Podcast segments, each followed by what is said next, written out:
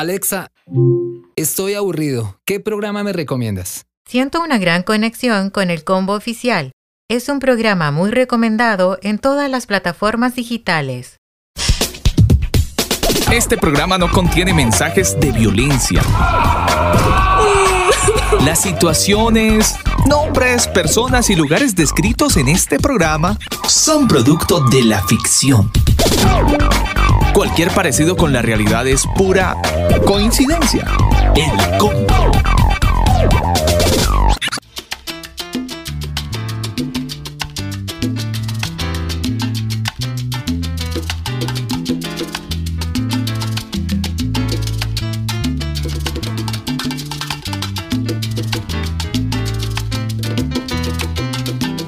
elcombo.com vino del cielo, murió en un madero por la humanidad.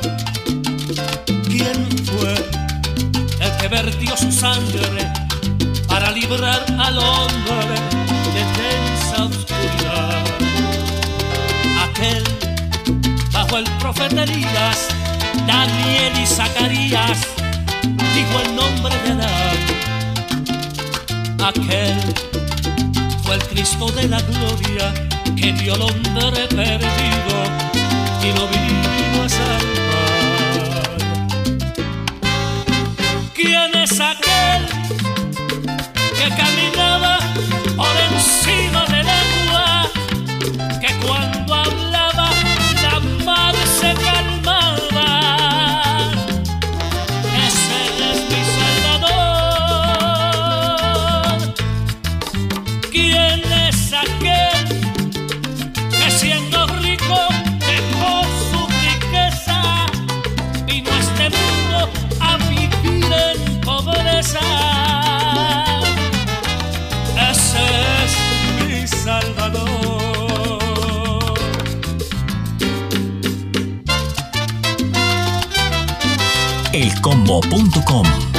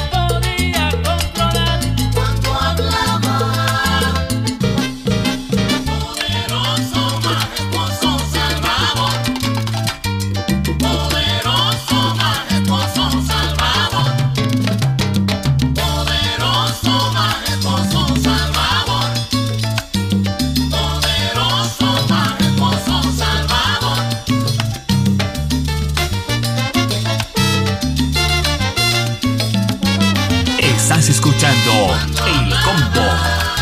La gente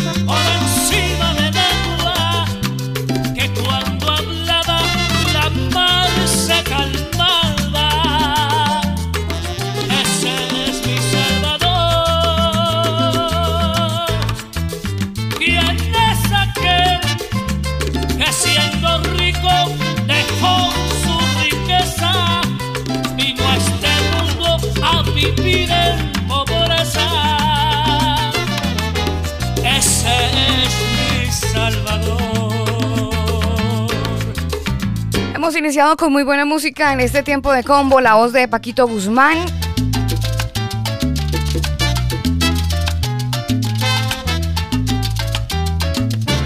Buena música en este tiempo de combo, saludando a toda la gente que está conectada con nosotros en algún lugar del mundo a través de Canica Radio en este tiempo y fin de semana para disfrutar en familia. Segundo fin de semana de este mes de diciembre. Y recordamos a Paquito Guzmán, muere esta semana, como les decía hace un minuto, 82 años, se lo llevó un cáncer. Uno de los íconos de la salsa. Nos dejó también una canción que nos recuerda a el ser más importante del universo, del planeta, de la vida misma. Su nombre es aquel bajo el profeta Elías, Daniel y Zacarías. Usted ya sabe cómo se llama. Dijo el nombre de Adán. Yeshua. Claro. Con buena música iniciamos recordándoles que llegamos a todos ustedes gracias a la gente de Manual de Sonido para Iglesias. La invitación es para que puedan ingresar a su sitio web manualdesonido.com. Pueden encontrar muy buena información, noticias, información importante para toda la gente que es apasionada por el sonido. Bueno, aquí está la invitación para que ustedes puedan ingresar a manualdesonido.com. Ya lo saben, manualdesonido.com.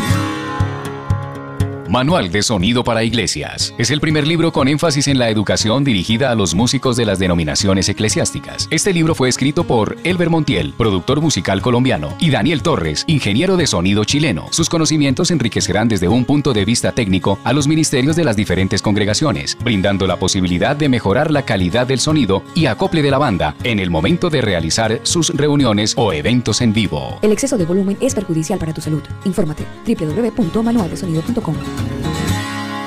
Libros, películas, conciertos, músicos, autores, eventos y muchas cosas más. Infórmate en el combo.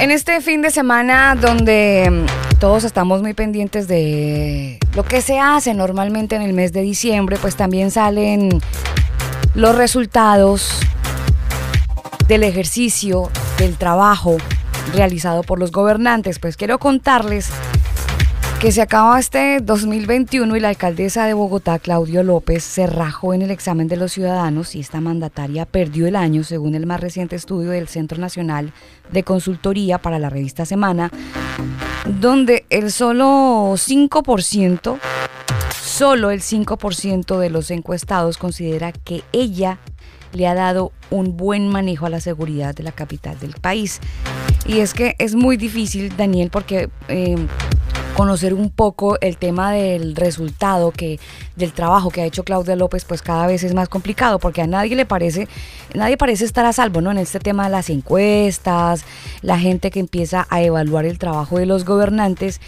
Y pues en este caso Claudia López está rajada completamente nadie eh, le apoya mucho porque, por ejemplo, eh, movilizarse en bicicleta se convirtió en una profesión peligro, al igual que hacer una diligencia en un banco de repente, almorzar en un restaurante.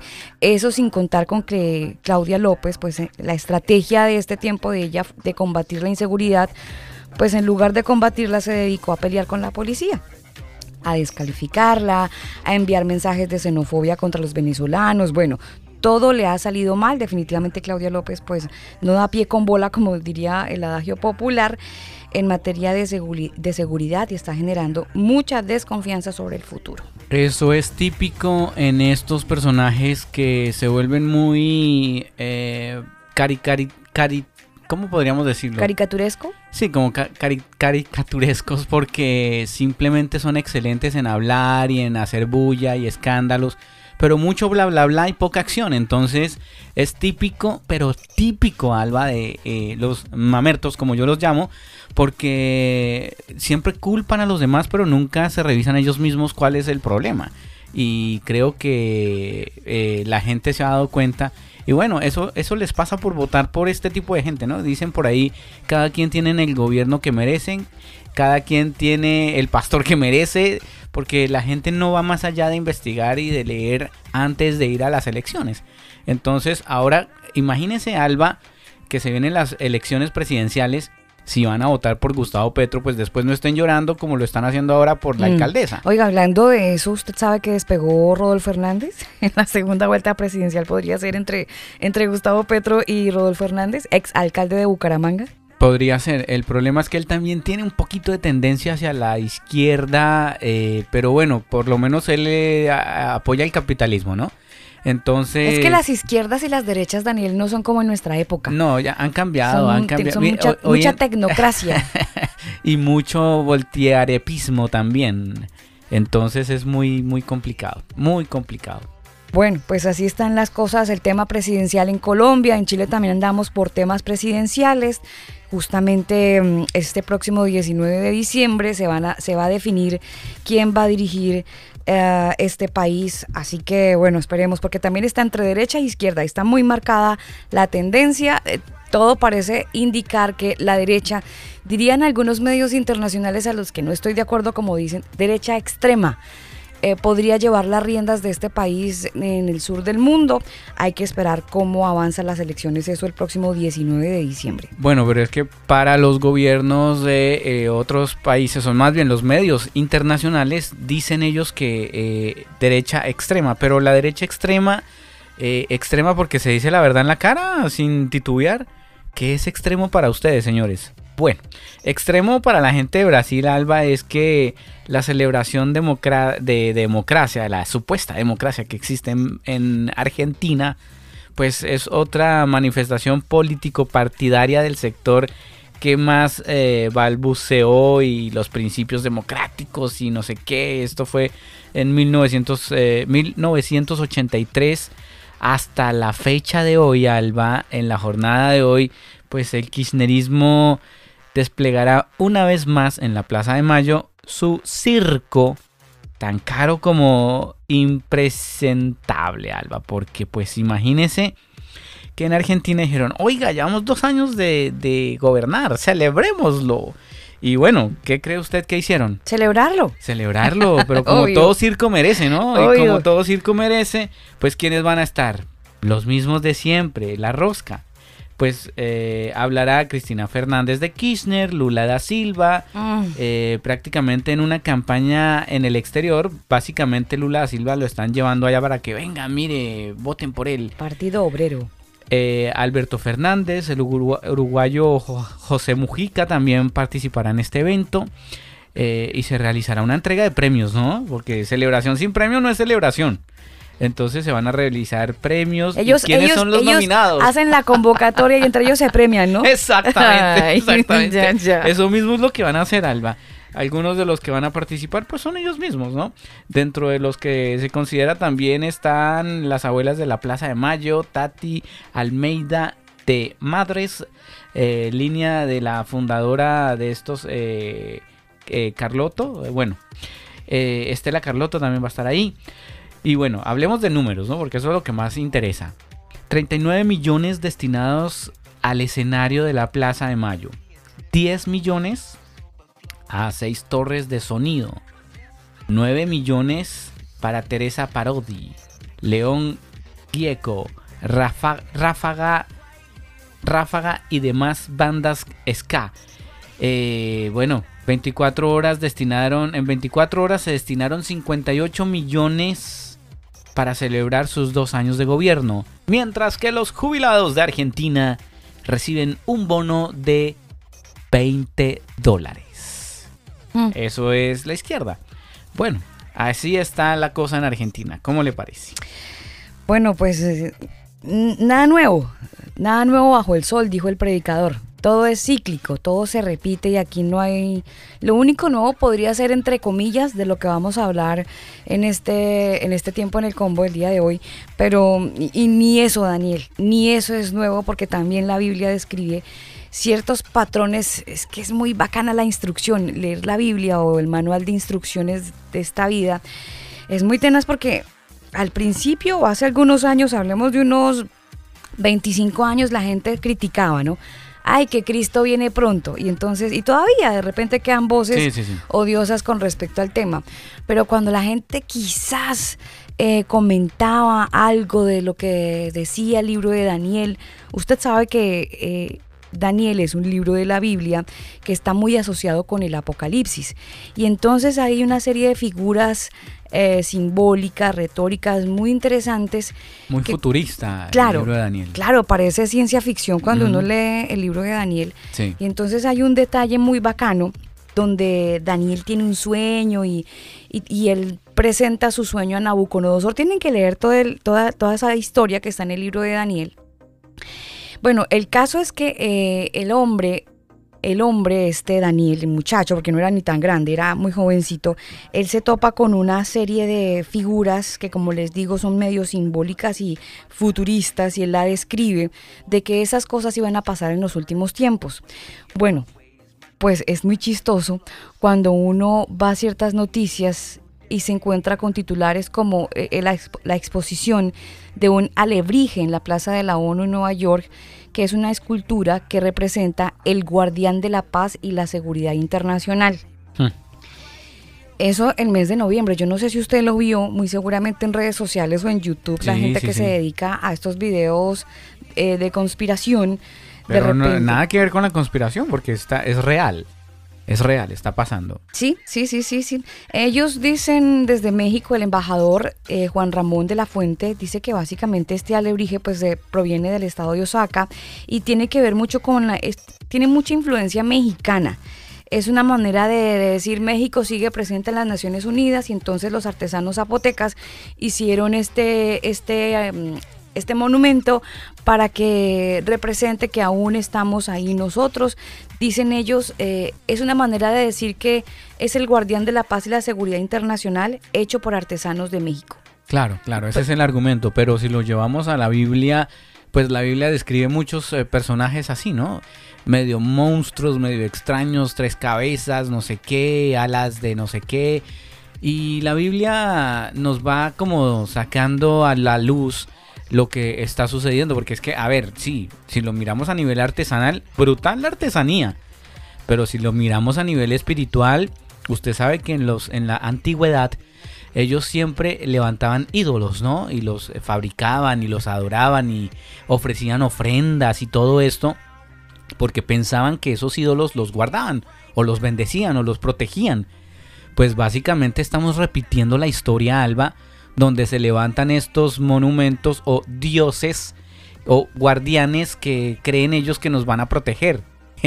Cuando la palabra, eh, es que la palabra es brutal. Mire, La palabra nos dice, Alba, que no va a haber paz ni seguridad. sí. No va a haber paz ni seguridad. Si usted quiere eso, pues aterrice porque no es, nunca va a llegar. Es que la única paz y seguridad es que todo lo, todo lo han llevado a un plano físico. Físico, ajá. Y no es así. Exactamente. El mundo va a capa caída y usted y yo por más esfuerzo y protestas que hagamos y, y todos los argumentos que tengamos de votar por el mejor, por el de la derecha, por el que piensa bonito, por el que genera trabajo, todo ese es un esfuerzo humano, pero el- la mente del, ser- del hombre como tal a nivel general va de capa caída. Yo no sé si usted ha analizado que en lugar de avanzar, de tener principios y valores, pues estamos yendo del para el estanco.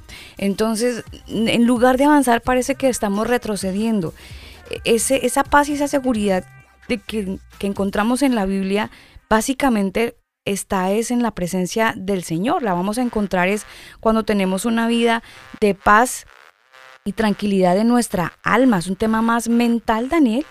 Personal, que claro. físico. La paz, la paz es personal. O sea, eh, de hecho la misma Biblia lo dice.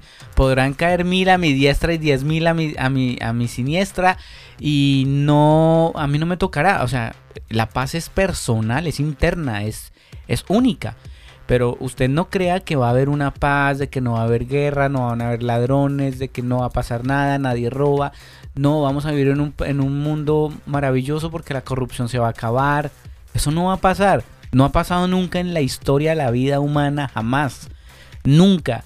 De hecho, desde que existe el ser humano ha existido esa, esa maldad, ha existido el engaño, ha existido el pasar por encima de los demás para mi beneficio propio.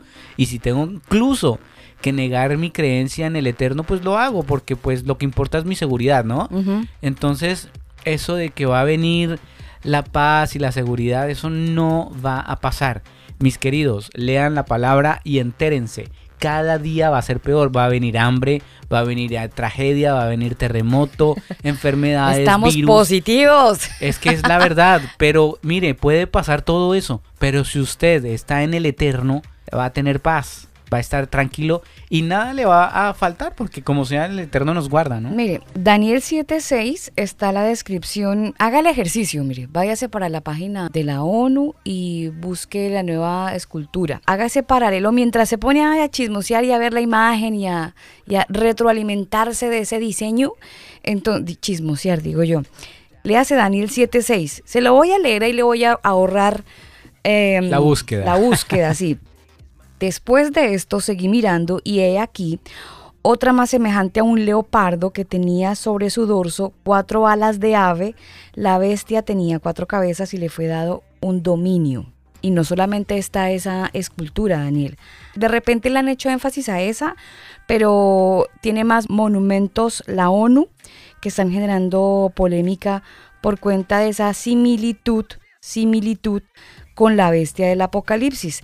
También dice Apocalipsis 13:12. La bestia que vi era como un leopardo, pero tenía pies como de esos de oso y boca como león. Y cuando usted de repente se pone a ver ese, mm, esa escultura, pues entonces empieza a, a encontrar esa similitud, parecido a un leopardo, pero tiene pies de oso y tiene boca de león. Eso parece ser esa descripción del monumento instalado en la Plaza de la ONU en Nueva York, pero es un extracto del Apocalipsis. No es Daniel, corrijo, es Apocalipsis capítulo 13, versículo 2. Bueno, ahí está para que la gente vaya y lo compare, lo lea y se dé cuenta de que quién sigue gobernando este planeta. El mundo, ¿no? La, misma- la misma palabra nos dice que el que gobierna este mundo, ¿quién es? Sí, Ajá, el él chanclas. mismo, sí señores. El chanclas. Señor, vámonos con música y ya seguimos avanzando en este combo muy inteligente artificialmente.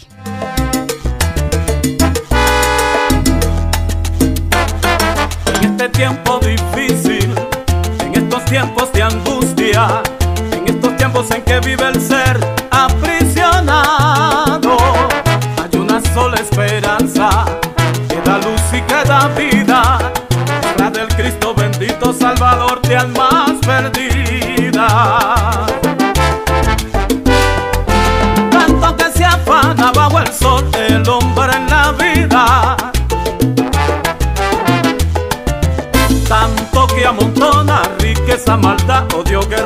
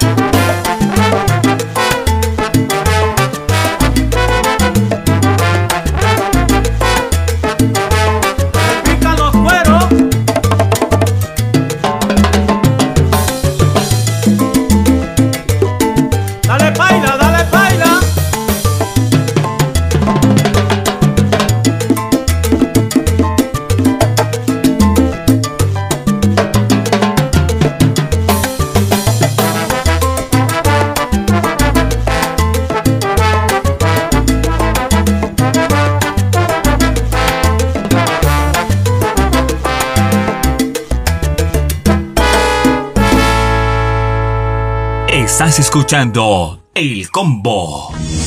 Escucha el combo en Spotify, Apple Music, Google Music. Nosotros te acompañamos.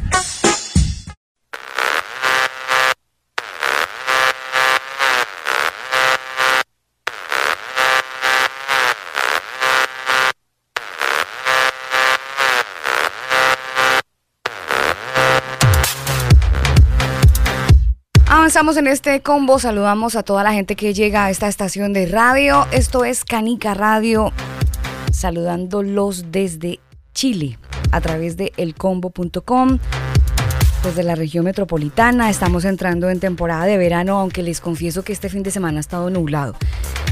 El pasado eh, domingo en la tarde, sobre eh, aquí el pico de sol, Daniel, es a las 4 de la tarde. No es como en Colombia que al Ajá. mediodía tenemos todo el sol de frente. No, aquí es a las 4 de la tarde. A las 4 de la tarde del domingo pasado, 34 grados. Muchísimo calor, Alba. Y de hecho, el verano se va a venir con toda porque, pues, desde ya el calor ha sido un poquito alto y las temperaturas están bien complicadas. Pero bueno, hay que ir eh, aclimatándose y, y tomando mucha agüita, ¿no? Porque el sol es bien, bien bravo. Bravo- bravísimo. Bravucón, bravucón. Es bravísimo el sol. Eh, ¿Cómo le va con su noción de la privacidad, ingeniero?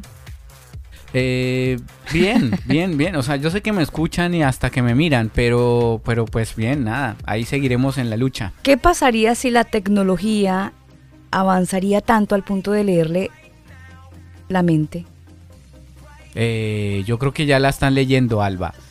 Yo creo que ya, ya están leyendo la mente y de hecho se han hecho muchísimas pruebas al respecto, pero el, el problema, el problema es que la política eh, no nos está resguardando, no hay leyes que favorezcan al, al individuo, entonces claro, pueden hacer y deshacer. Y, y creo que de eso vamos a estar hablando justamente porque es un tema muy interesante y hay que tener muchísimo cuidado. Mire, en el año 2017, un bioético europeo propuso una nueva clase de derechos legales, neuroderechos se llamó así, que describen la libertad de decidir quién puede monitorear, leer o alterar su cerebro. Esta promesa de la neurotecnología para mejorar la vida está creciendo, pero ¿realmente necesitamos un conjunto de derechos para proteger la integridad de nuestras mentes? Bueno, el cráneo actúa como un bastión de la privacidad. El cerebro es la última parte privada de nosotros mismos. Creemos que lo que tenemos en la mente nadie lo sabe y todo es mío. Dice un neurocirujano australiano, él se llama Tom Oxley, desde Nueva York. Además, el señor Oxley es director ejecutivo de Synchron, que es una empresa de neurotecnología nacida en Melbourne, que ha provocado y probado con éxito implantes cerebrales de alta tecnología que permiten a las personas, óigalo, enviar correos electrónicos y mensajes de texto simplemente con el pensamiento. Exactamente, exactamente. Esa empresa téngala en cuenta y si usted quiere ir a investigar, hágalo porque pues ya está pasando lo que yo le decía. Synchron se escribe S-Y-N-C-H-R-O-N. Synchron. Y esta empresa es la, esta es la única empresa en el planeta Alba legalizada que está haciendo este tipo de experimentos y pruebas y ellos quieren que incluso la FDA, la sí, Administración de Drogas y Alimentos de los Estados Unidos, los apruebe para que ellos puedan seguir haciendo experimentos clínicos de interfaces cerebrocomputadoras, los famosos BCI, en los humanos. Y bueno, pues eso es lo que ellos, ellos quieren. Y quieren que la FDA les apruebe para que puedan seguir experimentando. Lo más loco es que nosotros no habíamos escuchado probablemente de este señor porque al que sí le han dado mucha pantalla y mucha publicidad es a Elon Musk, ¿no? Con Neuralink. Entonces em- siempre hemos escuchado de él, de todo lo que ha hecho, de sus avances tecnológicos. Pero esta empresa, Synchron, en julio de este año se convirtió en la primera empresa en el mundo por delante del señor Elon Musk en obtener la aprobación. Ya obtuvieron la Ah, ya la aprobación obtuvieron. sí, de la FDA. Ya la obtuvieron. ¿Para qué? Para hacer los ensayos clínicos de interfaz cerebro-computadora, o como usted lo dijo bien, los famosos BCI, ellos ya lo pueden hacer. Ya pueden con éxito eh, introducir hecho- electrodos en el cerebro de pacientes paralizados. Obviamente esto lo hacen con un buen objetivo, ¿no? Siempre lo van a apuntar por ahí, siempre los paralizados, los enfermos, los cojos, los mancos, y siempre lo van a tirar por ese lado. Y esta empresa, eh, Synchron, ya introdujo con éxito los electrodos en los cerebros de pacientes paralizados a través de sus vasos sanguíneos. Mire usted, la vacuna por dónde entra. Los electrodos eh, registran la actividad cerebral y envían los datos de forma inalámbrica a una computadora, donde se interpretan esos datos, se utilizan como un conjunto de comandos y lo que permite a los pacientes enviar correos electrónicos y mensajes de texto simplemente con pensarlo. Imagínese usted acostado y se le olvidó enviar un mensaje de texto a la oficina, ¿no? ¡Ah! El mensaje de texto. Usted, me imagino que eso es cerrando los ojos, imaginándose el procedimiento que se hace en el, en el ordenador. Claro. Obviamente tiene que estar prendido el computador, ¿no? Porque cómo va a enviar el mensaje de texto sin... Pero sin- si tenemos 5G. Ay, Daniel, es que mire, este tema es tan loco. ¿Usted se acuerda que... que mm, Ah, bueno, pero está conectado al celular, así que el celular también puede enviar correo electrónico, ¿no? Usted se da cuenta que, sí, mire, es que, es que, mire, digo que es muy loco este tema porque el presidente Piñera, el presidente chileno, hace algún tiempo, eso fue el año pasado, eh, hubo un evento, ¿no? De, de las nuevas tecnologías, la tecnología 5G, y el presidente Piñera anunció el inicio de una licitación de 5G para Chile. Obviamente es tecnología que va a permitir el aumento más de 100 veces en la velocidad que podemos tener en, en- en la plataforma o en, pues en, en Internet para navegar por Internet. Y el gobierno aseguraría en ese momento que iba a mantener la neutralidad ante la presión de ciertos países por el tema del 5G. Pero quiero que escuche lo que dijo el presidente Piñera. Presidente actual de Chile, ¿no? Sí, presidente Piñera, que anunció el inicio de la licitación del 5G. amenaza que analizamos en esa oportunidad con los líderes del mundo es la posibilidad de que las máquinas puedan leer nuestro pensamiento e incluso puedan insertar pensamientos, insertar sentimientos. Y una de las preocupaciones que analizamos fue que no basta con proteger los datos, tenemos que pensar en- también en cómo vamos a pro- proteger nuestra conciencia, nuestra intimidad. Ahí estaba la voz del presidente Sebastián Piñera Echeñique, diciéndonos a todos que sí, efectivamente viene, mm, el- y eso lo dijeron el año pasado. Así que yo creo que este año ya pusieron en Ya, ya marcha. nos están eh, enviando pensamientos Sí, de que sí, la sí. vacuna es positiva, Positiva, y de que sí. Vacúnate, el virus, vacúnate. el virus nuevo va a matar mucha gente, aunque la OMS ya se declaró, ¿no? Dijeron que hasta el momento no ha muerto nadie con la nueva variante Omicron. Porque están vacunados, Daniel. Claro, claro, Están supuestamente. Entonces ahí están los pensamientos insertados. Nosotros queremos dar a conocer que el día de ayer eh, se aprobó un proyecto emblemático en la Comisión del Futuro, que es único en el mundo. Ya Chile presentó la primera reforma constitucional para establecer los neuroderechos, que se ha transformado en un tema de interés mundial. Esto lo hicimos con Rafael Justi y la Universidad de Columbia y los principales neurocientíficos del mundo, porque ya se pueden leer los pensamientos, las emociones, ya existen las neurotecnologías que pueden leer el inconsciente, que pueden poner dentro de los cerebros ideas, emociones, pasiones, historias de vida que las personas no han vivido, pero que creen que las vivió. Esto ya no es Black Mirror, ya no es ciencia ficción, es la realidad. Bueno, cosas que están ocurriendo en el mundo con respecto a este asunto del pensamiento.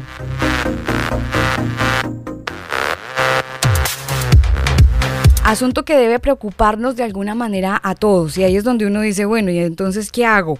Porque lo de la tecnología está ahí presente. Y, y yo creería, Daniel, que la fe viene a ser algo muy importante en esta situación porque pues uno se siente controlado. Necesariamente está controlado. Recuerdo en algún momento hablando con Miklos en este programa El Combo acerca del transhumanismo, que finalmente todo lo están manipulando, ¿no? Todo está manipulado. Ya ahora estamos siendo claros y honestos con todos que el pensamiento también nos lo van a manipular. El presidente Sebastián Piñera, presidente actual de Chile, también dice que nos van a insertar pensamientos. y emociones. Eh, y, emociones. Imagínense la, la brutalidad. ¿Eso no qué hacía ahí? No, pues ponerse, ponerse la olla con el papel este de aluminio para que no le pase ningún pensamiento. Los, más, eh, eh, de hecho, científicos han dicho que las emociones se captan, el cerebro lo capta más rápido que el pensamiento. Eh, por eso la gente cuando sale a tirar piedra está emocionada y se siente eufórica. Entonces van y, se dejan llevar por la emoción, pero no por el pensamiento. Mire, escuche esto que le tengo por aquí, Alba, a usted y a todos nuestros oyentes de Canica Radio. Mensajes ocultos que tienen el poder de influir en nuestros pensamientos. El propósito del mensaje era generar miedo en las tropas iraquíes y funcionó. Nuevas tecnologías que se conectan directamente al cerebro humano. La pregunta es, ¿se podría manipular a una persona para que hiciera algo que no quiere hacer? E instalaciones gubernamentales que algunos creen pueden controlar las mentes en todo el mundo que se accediera y estudiara cada cerebro del planeta. Es como la versión mejorada de 1984. Durante el siglo pasado, ha habido programas clandestinos implementados en todo el mundo con el fin de controlar la mente humana. Algunos creen que lo que inicialmente era usado por los militares en tiempos de guerra, ahora lo usan no solo el gobierno, sino corporaciones para controlarnos a través de nuestras computadoras, televisores y teléfonos, los cuales llevamos a donde vayamos. Podría ser cierto. Las respuestas están listas para ser reveladas en el episodio que verán hoy.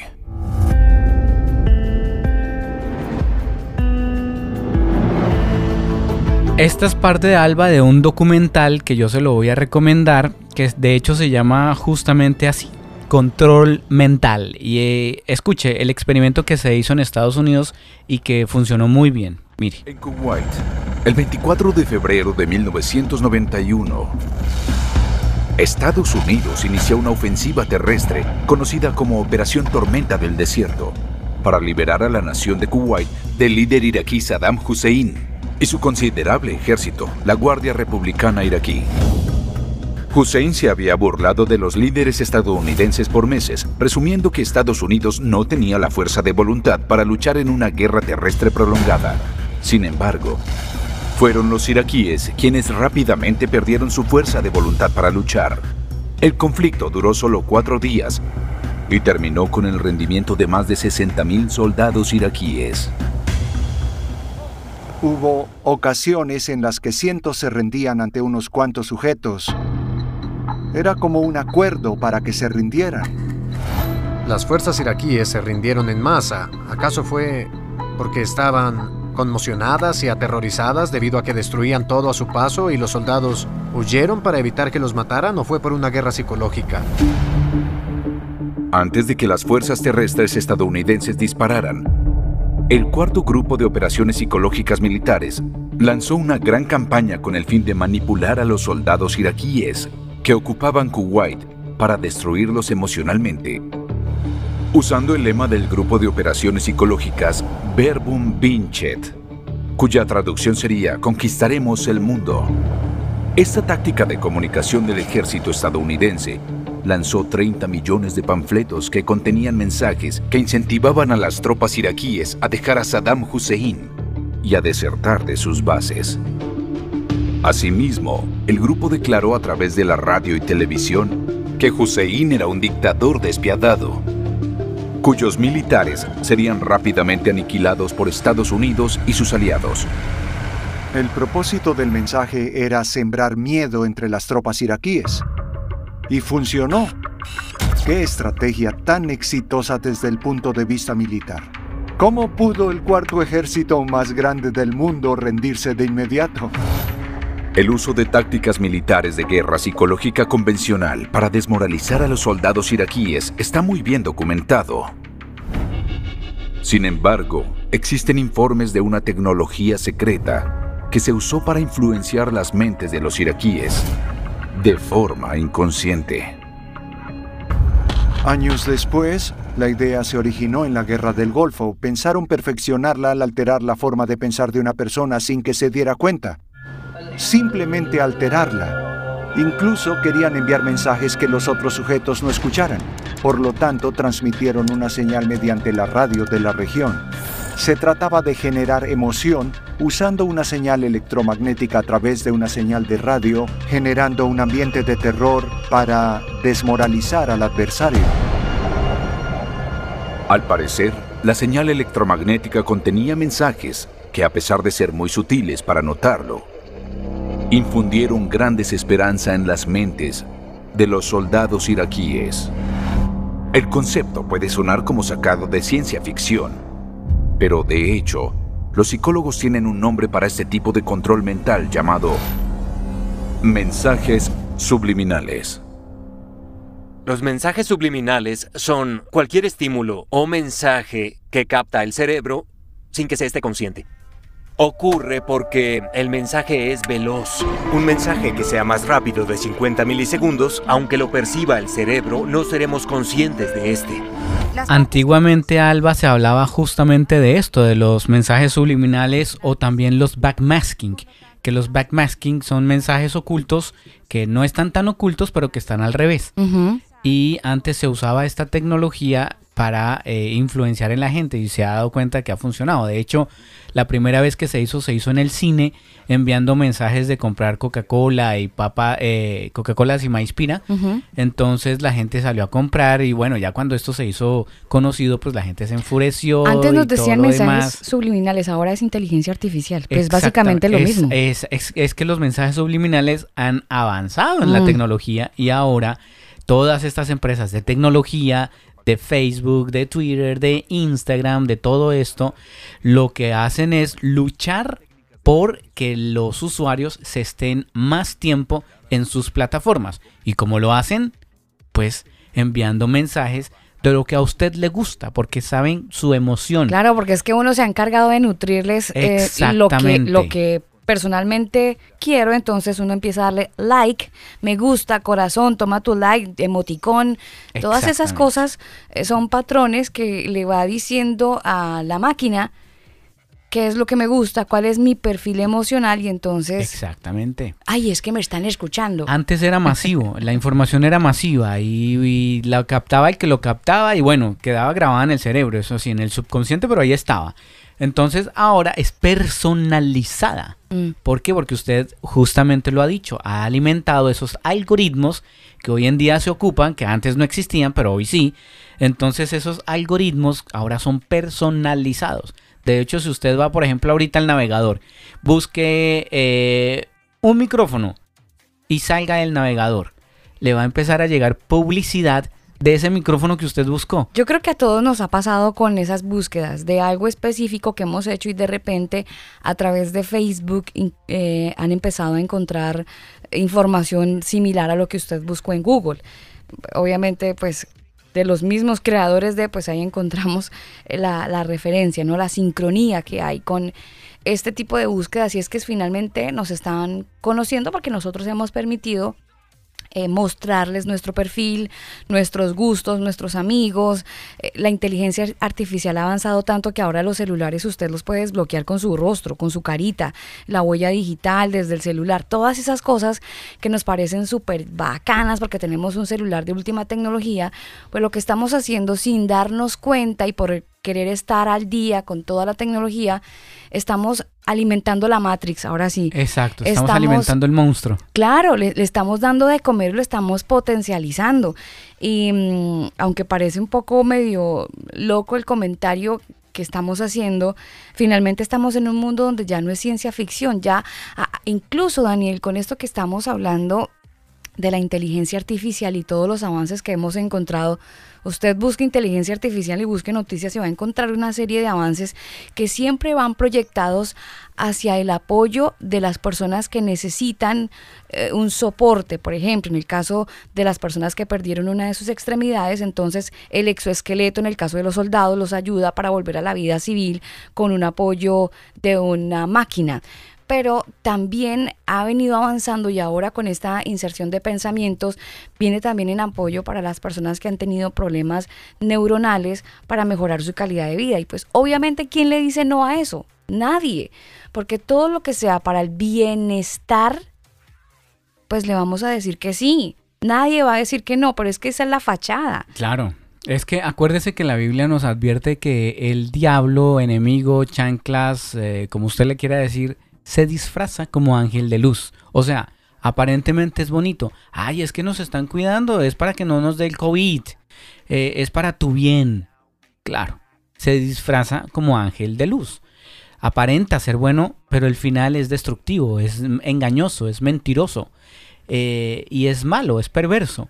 Entonces, lo que nos toca ahora es tener discernimiento y por supuesto, gracias a esta tecnología, investiguemos. Tenemos el Internet ahí, a, un clic. La información real está a un clic. Es cuestión de ir a las fuentes reales y no a los noticieros que solamente nos engañan y nos dan mala información y nos tienen ahí embobados, sino ir a información real e investigar. De hecho, mire, por aquí eh, le comento que hay un eh, neurocientífico que de hecho él está un poco preocupado porque habla justamente de que estos algoritmos eh, los estamos alimentando y que cada vez van a ser más entrometidos en el sentido de que van a mandar información que nosotros mismos le estamos enviando. Y él dice que lo peligroso de todo esto es justamente que los gobiernos, o sea, aquí no hay ética. Si hay tecnología, pero no hay ética. La ética no existe en este, en este momento. En la inteligencia artificial no existe la ética. Y si usted quiere eh, cerciorarse de esto, váyase a la ley de su país y revise qué ley protege al usuario. ¿Qué ley dice, ok, no van a poderse meter con nuestra información cerebral o quién sabe qué? Eh, no existe porque no hay leyes para esto. Y ese es el grave problema de todo esto. Acuérdese que están buscando la manera de generar algo que se llama los neuroderechos.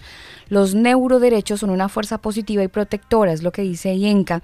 En una opinión que comparte Tom Oxley, él dice que detener el desarrollo del BCI sería una violación injusta de los derechos de las personas a las que su empresa está tratando de ayudar, pues él básicamente dice que es la capacidad que tienen ellos de enviar mensajes de texto, una expresión y un derecho a comunicarse. Claro. Eh, mire, quiero decir, los cerebros son fundamentales para todo lo que hacemos, pensamos y decimos, es lo que dice Stephen Rainey.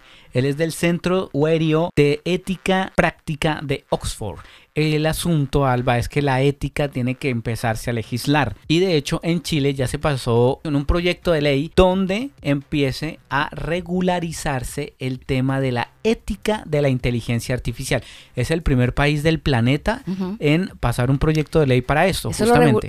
ese proyecto de ley lo pasaron hace una semana aproximadamente. así es, hace ocho días más o menos. Hace una semana. ¿Por qué? Porque pues básicamente eh, ellos reconocen que el cerebro es un lugar intensamente privado, pero que en esta situación ya no sería un caso de respeto. Ya el cerebro no va a ser un tema privado. Claro. Y por lo tanto, pues ellos pueden manipular y pueden controlar de la manera que ellos quieren. Mire, lo voy a dejar aparte de este documental porque lo que dicen aquí es muy interesante. El 16 de marzo de 2018 la Agencia Gubernamental Estadounidense de Proyectos de Investigación Avanzados de Defensa, comúnmente conocida como DARPA, anunció una audaz iniciativa para desarrollar lo que llaman neurotecnología no quirúrgica de nueva generación, creada para que el cerebro humano interactúe directamente con máquinas. Sabemos que DARPA está explorando interfaces entre humanos y máquinas que implican conexiones directas entre el cerebro y dispositivos fuera de este. Se ha hecho desde el principio en que DARPA anunció esta misión tecnológica y continua hasta el presente. Ha creado una de las tecnologías más influyentes de la historia, tecnologías que usamos y subestimamos a diario, incluyendo el proyecto que inició el Internet. Crearon autos autónomos tecnología de baja detectabilidad, además de GPS que cabe en tu bolsillo. Esa es la especialidad de DARPA, visualizar el futuro y crearlo. De hecho, hay una nueva tecnología que está a punto de volverse realidad y se trata de que podríamos tener un sensor. Quizá en la cabeza o tal vez estaría implantado en alguna parte del cuerpo, en el cerebro o en alguna otra parte que nos permita interactuar directamente con dispositivos de comunicación, procesamiento, armas y demás. Ahora, Imaginen usar esta tecnología para controlar robots a cierta distancia, incluso drones. Al colocar el sensor y dar una orden con el cerebro, se podría aumentar la velocidad de las hélices mediante el pensamiento, lo que sería una interfaz cerebro-máquina. Con este tipo de tecnología podría controlarse todo tipo de mecanismos y equipos también. La interfaz cerebro-máquina tendría muchos usos tanto en el ámbito civil como en el militar. No obstante, hay algunos que creen que esta misma tecnología podría usar la DARPA como una nueva forma de control mental. Al igual que sus homólogos, como la CIA, los estudios financiados por DARPA llevan décadas investigando cómo alterar la mente humana. En 1965, DARPA inició el proyecto Pandora, que estudiaba la posibilidad de usar radiación de microondas para controlar el comportamiento humano. Se dice que el proyecto terminó en 1969, pero la investigación de esta organización sobre cómo las máquinas pueden afectar y posiblemente controlar el cerebro continúa hasta la actualidad. Hay programas conocidos de DARPA para investigar el cerebro humano ya sea mediante implantes colocados dentro del cerebro o con algún tipo de casco. Así que sabemos que estos estudios se llevan a cabo. ¿Cuál es el siguiente paso? Quizá el siguiente paso sea que podamos enviar instrucciones e información a una persona desde cierta distancia con este tipo de tecnología, permitir que otra persona controle las acciones. Pero eso también podría ser perjudicial. Si existe alguna manera de hacerlo desde la distancia, desde una gran distancia usando algo en la cabeza, ese sería el mayor logro tecnológico en la categoría de control mental e interfaz directa cerebro-máquina, por lo que DARPA querría mantenerlo en secreto. En el futuro cercano, DARPA podría desarrollar la tecnología para controlar la mente humana de forma remota.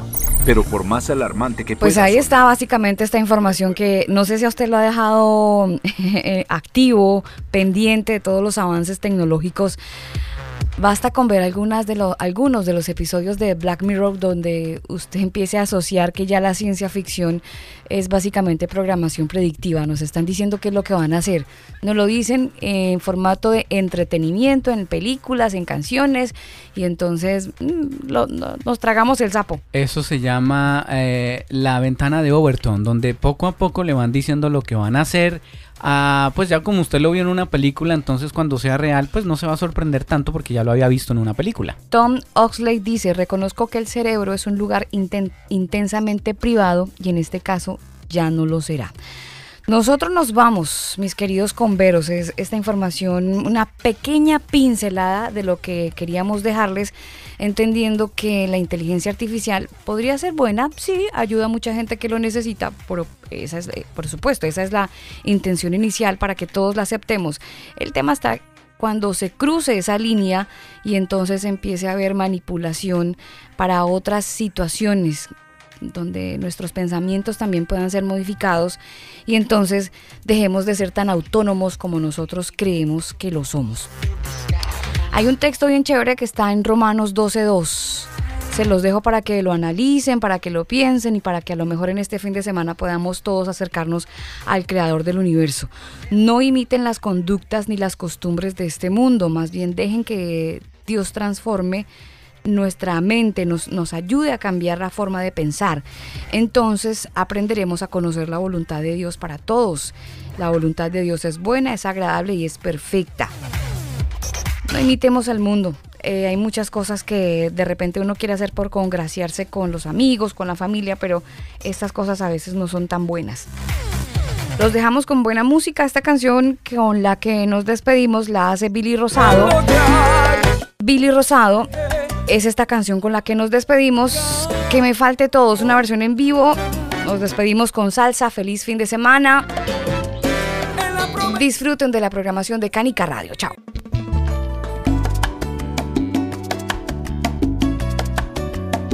que nos falte todo menos tu presencia.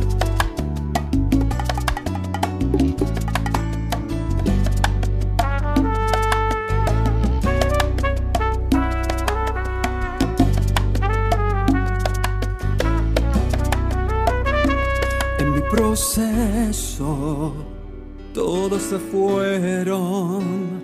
En mi desespero, los que estaban huyeron. Pensé que solo estaría y que todo acabaría, que sería mi final. Más en el proceso pude comprender que el amor de Dios nunca deja de ser.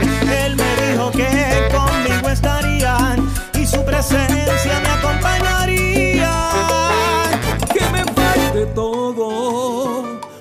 su presencia. Que se vayan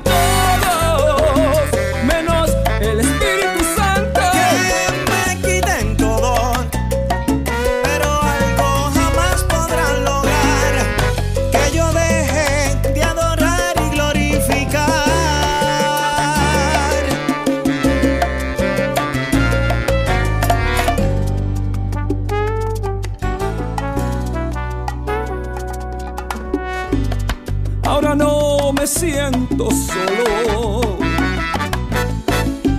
Su espíritu de día y de noche me acompaña. Más en el proceso pude comprender que el amor de Dios nunca deja de ser. Él dijo que conmigo estaría y su presencia me acompañaría. Que me falte todo menos su presencia. Que se vayan attention.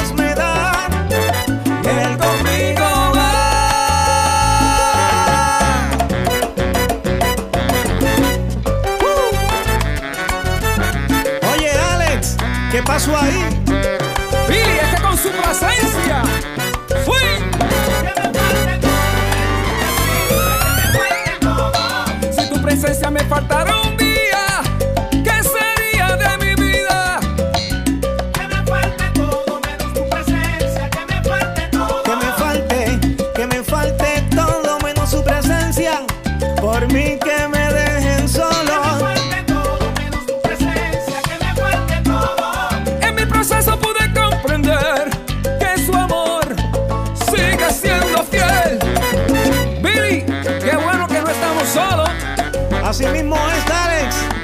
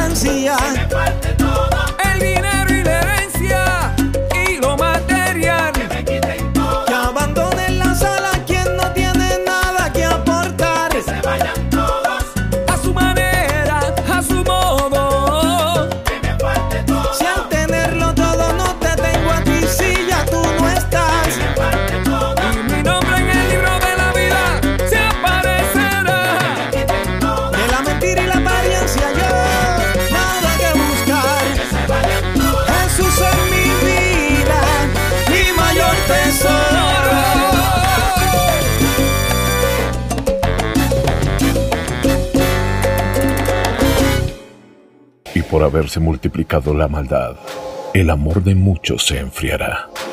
Solo tú decides de qué lado estás. Esto es Corazones Fríos, Corazones Fríos. Solo aquí, en el combo.